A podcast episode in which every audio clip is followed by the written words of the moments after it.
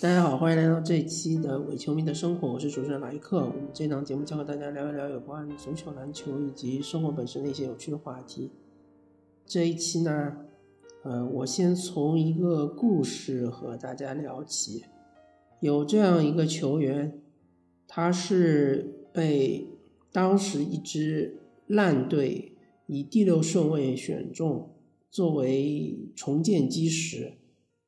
然后他是一位内线球员，但是他有一定的投射能力。第一场打得非常不错，但是在结束之前突然遭遇到一个重大伤病，然后整个赛季报销。第二年，由于这支球队还是非常的烂，所以他们又选到了一位榜眼秀。然后这位球员第二年复出，带领这个榜眼秀以及一干，呃。阿猫阿狗这样的球员，他们还是在摆烂的道路上狂奔。然后第三年，这支球队还是非常烂，他们又选中了一个榜眼秀。然后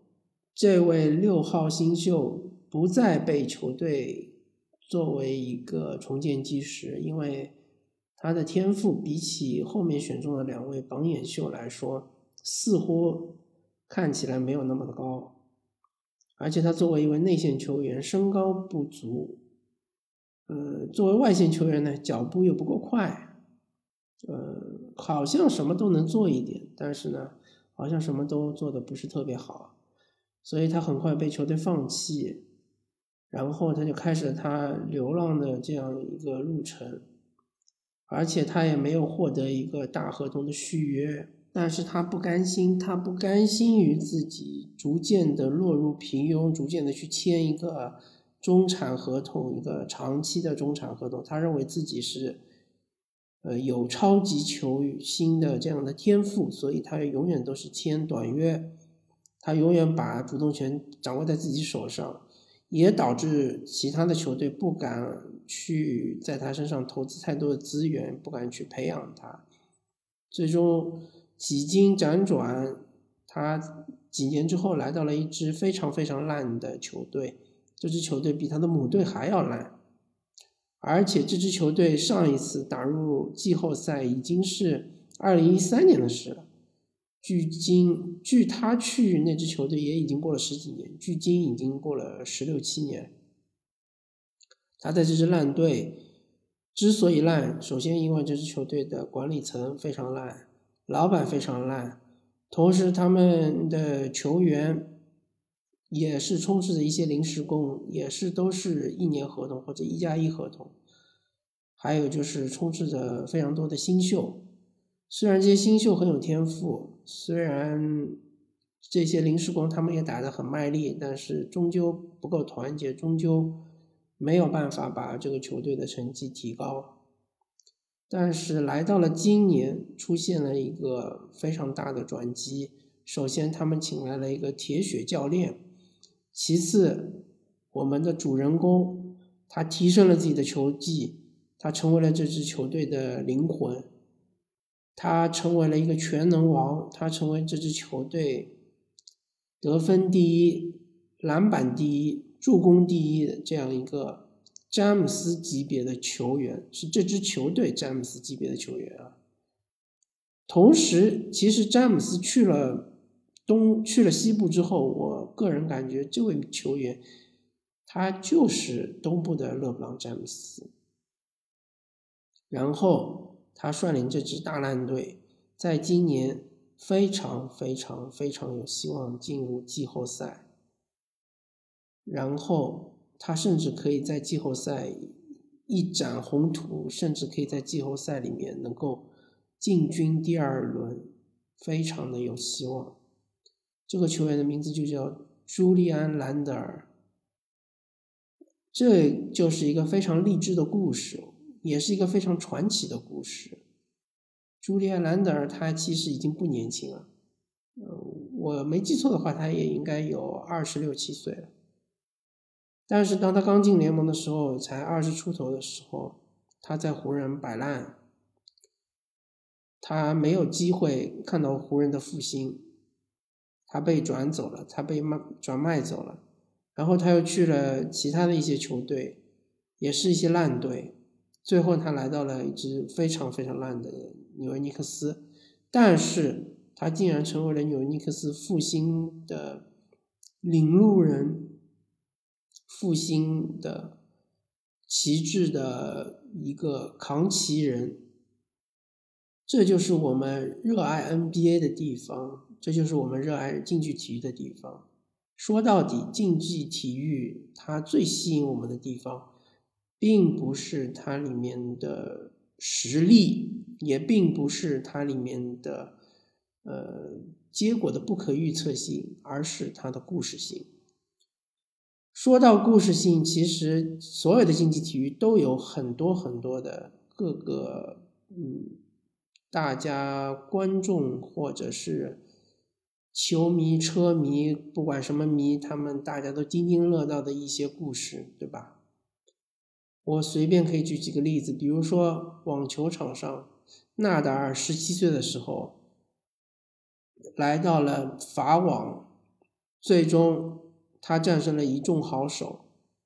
拿到了他第一个法网冠军，但是没有任何一个人能够想到。他最终到二零二一年今年的法网之前，他竟然能够拿十一次法网冠军，前无古人，后有没有来者，我们也不知道。也许要过五十年才可能会有另外一个人超越纳达尔，谁也不知道。德约科维奇曾经是以模仿。呃，女性球员著称的，是以他的娱乐性著称的。他经常模仿莎拉波娃，当然，因为他跟莎拉波娃的关系比较好，所以说呢，呃，他模仿莎拉波娃发球的吼叫、击球的吼叫，呃，莎拉波娃也没有特别的生气，对吧？但是没有想到德约科维奇最终凭借自己的实力超越。费德勒和纳达尔成为当今世界的王者，当然他的大满贯总数离费德勒和纳达尔还有那么几个的差距，但是已经非常非常微弱了，非常非常的接近了，很有可能德约科维奇可以超越费德勒和纳达尔，呃，至少是鹿死谁手是可以拭目以待的。当今网坛，它其实故事真的是非常非常的多。我们再说到足球圈，足球圈有什么故事呢？C 罗和梅西的双雄争霸，故事性非常非常强。梅西当年是在嗯巴塞罗那梦二时期就已经出呃初出茅庐，或者已经崭露头角。那时候梅西被古利特作为一个边锋使用。古利特认为梅西是一个边路突破的好手，可以作为小罗纳尔多的辅助，小罗纳尔多的副手。但是巴萨梦二结束之后，瓜迪奥拉一旦掌握了巴萨的主主帅的这个主权之后，他就把梅西扶正，成为整个球队的灵魂。同时也扶正了哈维和伊涅斯塔，巴萨就成为了无敌战舰，梅西就开始进球如麻，把梅西放到中路，放到最威胁的、最有威胁的位置，放到呃球队整个球队都为他服务的这样一个位置上，梅西的能量就完全爆发。C 罗的故事和梅西梅西不太一样，C 罗是从里斯本竞技出来的。是一个小球会，是嗯，葡萄牙也不算是顶级球队，因为葡萄牙最强的、最顶级的球队波尔图，对吧？或者是本菲卡，但是福克森慧眼识珠，认为 C 罗是非常有潜质的球员，把他给呃，把他给买到了曼联，同时将呃贝克汉姆七号球衣。交付给 C 罗，嗯，寄托了非常高的期望。在 C 罗刚去曼联的时候，还有一位中国球员，就是我们熟悉的董方卓，同时也在曼联和 C 罗竞争位置。甚至有很多说法说，董方卓当时的天赋、当时的身体其实是比 C 罗更强的。后面的故事大家就熟悉了嘛。C 罗一开始是以动作花哨著称，经常是边路踩单车过人，踩单车过人，但是他的传球很一般，然后他也没什么射门得分的机会，呃，甚至于大家觉得 C 罗和呃当时西甲的德尼尔森没啥区别，就是一个非常花哨的一个踢球非常幼稚的这样一个球员。根本就没有没有人把他放在眼里，没想到福格森逐渐逐渐改造 C 罗，把他从边路改造到中路，他成为一一把尖刀，呃，统治整个英超联赛，甚至于帮助曼联获得了英超历史上曼联英超历史上第二座欧冠冠军，第一座欧冠冠军大家都知道了嘛，坎通纳时期。而且是非常惊险的逆转，拜仁慕尼黑第二座欧冠冠军就是 C 罗为整个曼联带来的。然后他成功了之后，呃，他受到了皇家马德里弗洛伦蒂诺的邀请，他去了皇马，去征服伯纳乌，征服整个西甲联赛，从此绝代双骄就在西甲联赛上，呃。整个主宰了，呃，整整个的怎么说呢？整个欧洲足坛吧，甚至可以说，从此就出现了西甲和西超的区别。西超就是皇家马德里加巴塞罗那，西甲就是其余其他球队。当然，梅西和 C 罗他们之间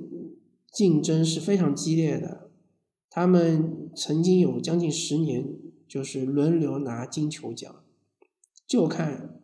谁在欧冠里面表现更好，对吧？所以说，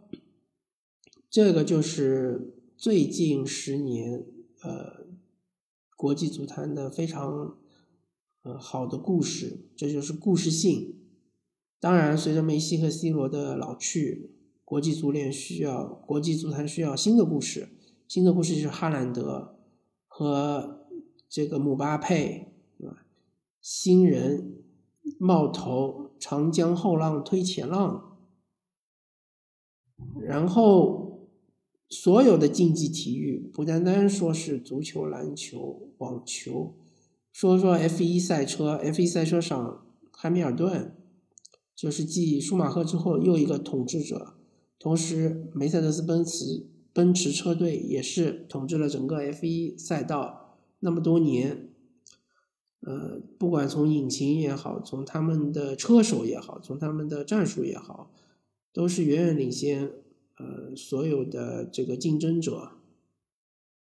呃，但是法拉利和红牛也是在后面紧紧的追赶。虽然说法拉利和红牛，嗯，在前前几年还不具备。太强的竞争性，但今年来说，感觉好像是红牛至少已经有点迎头赶上的这样一个趋势。F1 赛车说到最具话题性的，还是说塞纳和普罗斯特之间的恩怨情仇，以及塞纳他悲剧性的在 F1 赛场上，呃，过世吧。这个塞纳。呃，在整个 F 一的传奇的一生，也是非常具有这个故事性的，是非常非常极具有故事性的。大家如果有兴趣的话，可以去了解一下。那么说到像是斯诺克这样的运动，我们就不得不提七五三节。七五三节，马克威廉姆斯、呃，约翰希金斯以及这个劳尼奥萨利文这三位球员呢？呃，可以说是各领风骚。我见过马克威廉姆斯最强的时候，他的就是巅峰时期嘛，他就准度是无敌的，就是你给他一个非常非常难打的球，非常非常小的机会，他也能直接击溃你，而且他几乎不失误啊。这其实我个人觉得斯诺克的比赛真的有点像下棋啊。呃，大家如果熟悉像是围棋比赛的话，经常会发现什么出昏招之类的。那斯诺克也是一样。其实对这些职业球手来说，当这个击球节奏一旦进入自己的节奏的话，失误就是昏招嘛。那我马克威廉姆斯最强的时候，就是他在有一段时期内，他几乎不出昏招，而且他准度非常吓人。那么约翰希金斯呢？他有也有一段时间是巅峰时期，就是他非常能把很乱的局面给你打得非常非常清楚，抽丝剥茧，然后他也夺得了非常多的冠军。那么奥沙利文呢，就不用说了，呃，从天赋上来说，其实是他们三个人中最强的一个。然后他持续保持自己的状态的。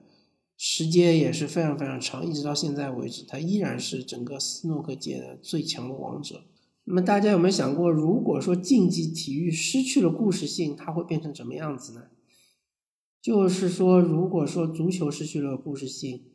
那它就可能变成每一场比赛都变成了就是实力更强的一方永远能够获胜，实力弱的一方永远不可能赢。就不可能出现像是波尔图夺得欧冠联赛的冠军，或者说像国际米兰在欧冠半决赛淘汰巴塞罗那这样的比赛，或者说像希腊在欧锦赛拿到冠军。然后，如果篮球比赛失去了故事性，那么我们评选 MVP 就很简单了，只要只看数据。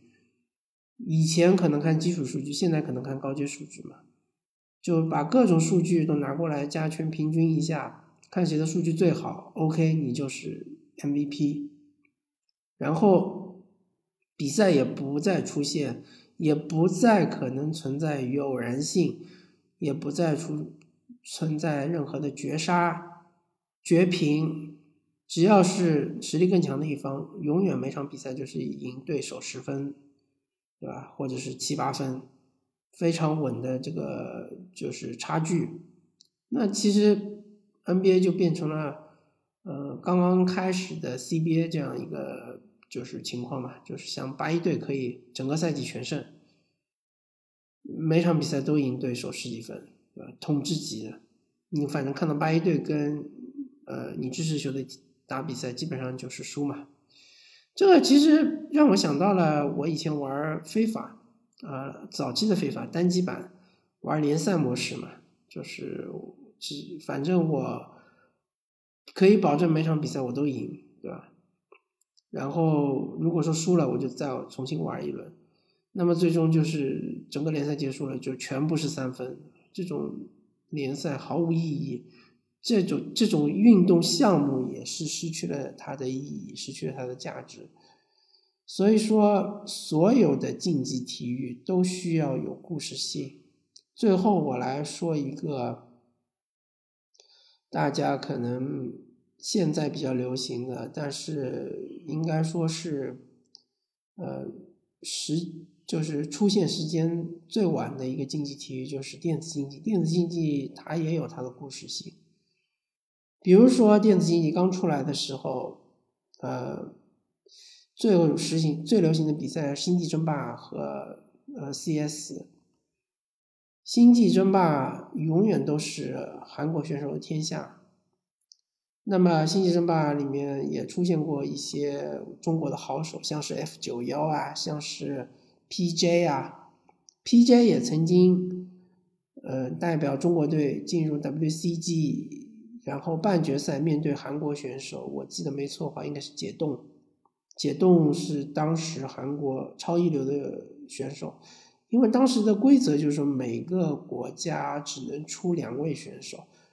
而我可以说整个韩国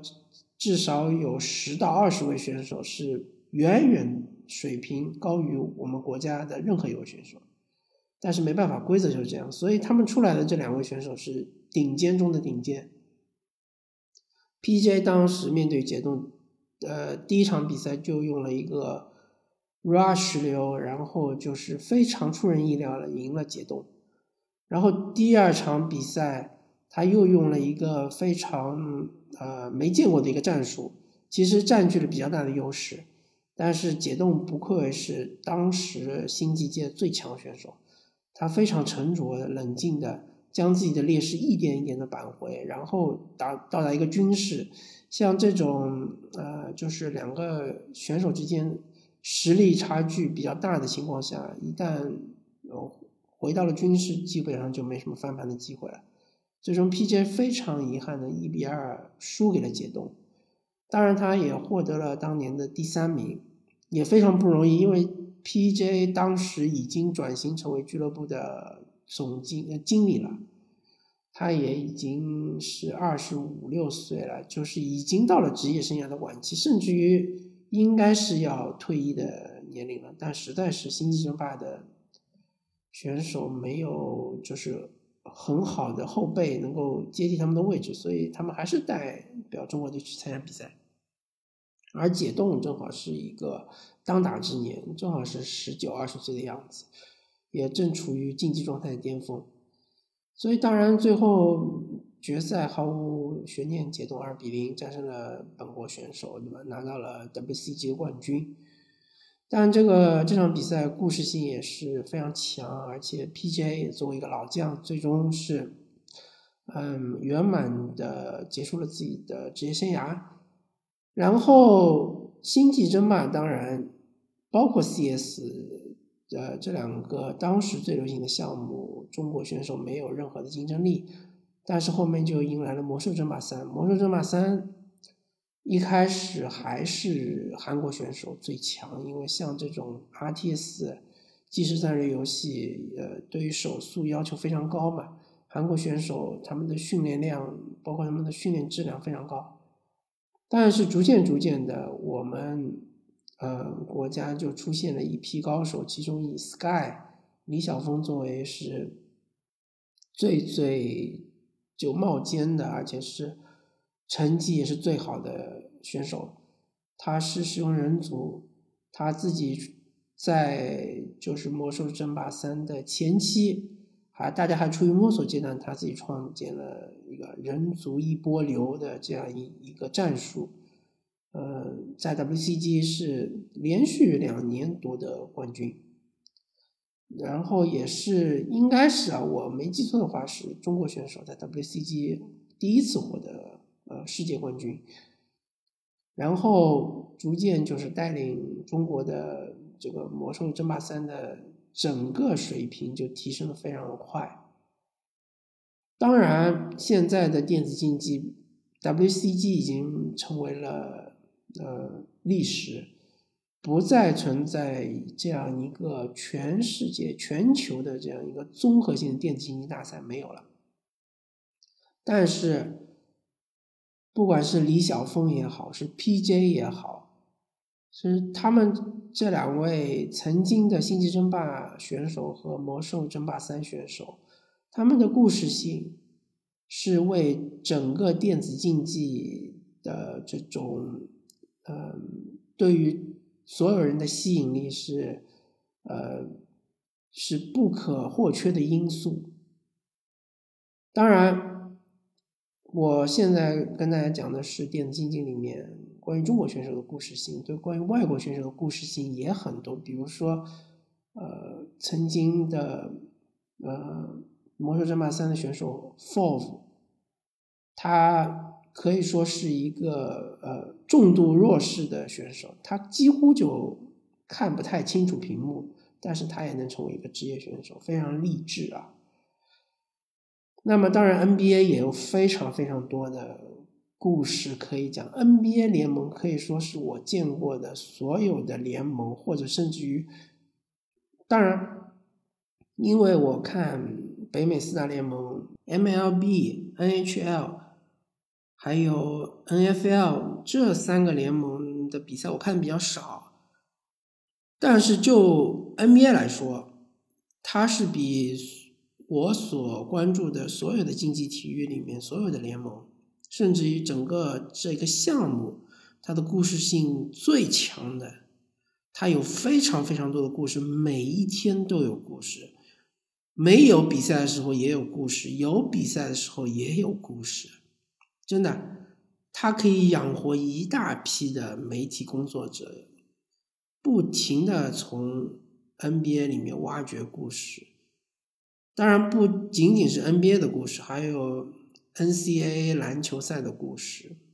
甚至于如果你生活在美国，你还可以找到一些美国高中联赛篮球的故事，非常非常非常的多。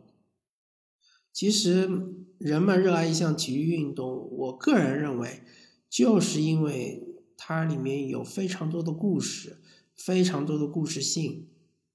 然后我们从这些故事里面看到了，呃，我们自己希望看到的一些内容，或者我们没有期待但是给我们惊喜的一些故事。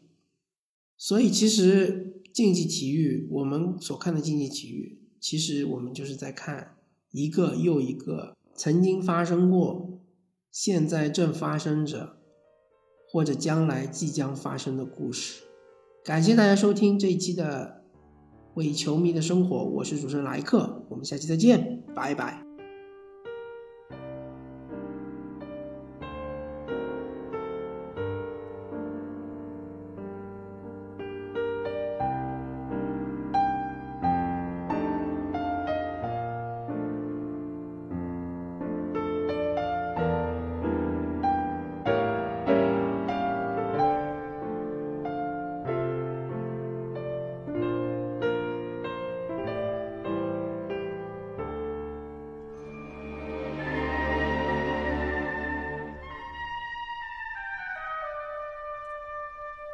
うん。